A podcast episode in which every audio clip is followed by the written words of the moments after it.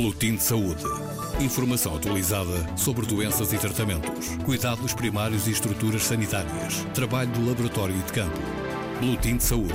Uma edição da jornalista Paula Borges. Mais de 300 milhões de pessoas vivem com depressão no planeta e talvez não saiba que a depressão está entre os maiores problemas de saúde pública a nível global. As estimativas da OMS surgem nesta semana, que culmina com o 7 de abril, o Dia Mundial da Saúde, este ano dedicado precisamente à depressão, cujo impacto aumentou mais de 18% entre 2005 e 2015.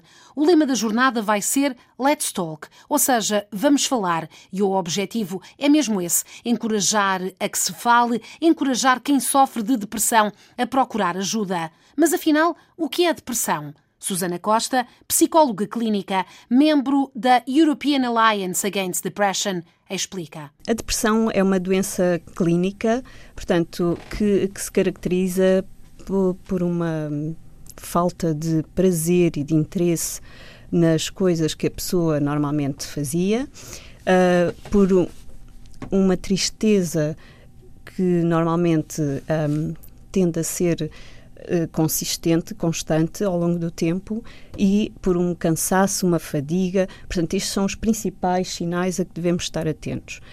Um, e devemos estar atentos a isto de uma forma que a pessoa perceba que estar triste porque aconteceu qualquer coisa no seu dia não é a mesma coisa que uma depressão.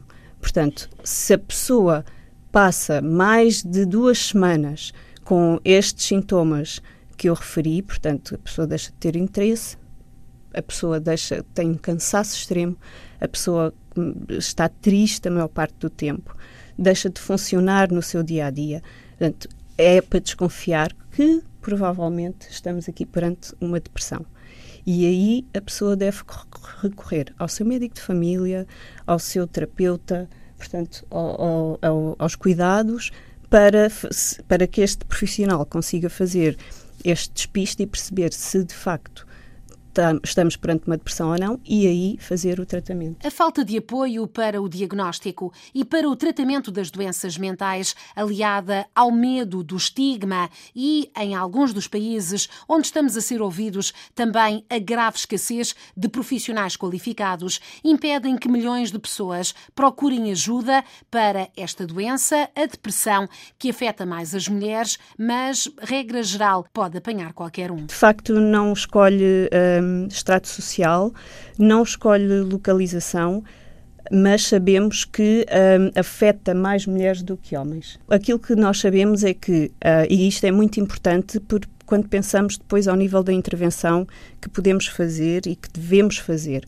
Um, aquilo que nós sabemos e que é, e que é importante é que na, na adolescência é onde começam a maior parte dos primeiros episódios das doenças mentais. E aquilo que nós sabemos é que mais de metade das pessoas que vão desenvolver uma depressão durante a sua vida, o primeiro episódio começa na adolescência. E, portanto, aqui sim importa intervir. De que forma? Pensando nos sistemas onde os jovens estão integrados e intervir aqui nestes sistemas. Susana Costa, psicóloga clínica e membro da Aliança Europeia contra a Depressão, uma voz que vamos ouvir ao longo desta semana em espaços vários dedicados aqui na RDP África a esta doença que afeta homens, mulheres, também jovens e tem um forte impacto nas famílias e nas sociedades. Cabe em muitos objetivos, mas talvez eh, entre melhor no objetivo 3, assegurar uma vida saudável e promover o bem-estar para todos, em todas as idades. Boletim de Saúde. Informação atualizada sobre doenças e tratamentos, cuidados primários e estruturas sanitárias, trabalho do laboratório e de campo. Boletim de Saúde. Uma edição da jornalista Paula Borges.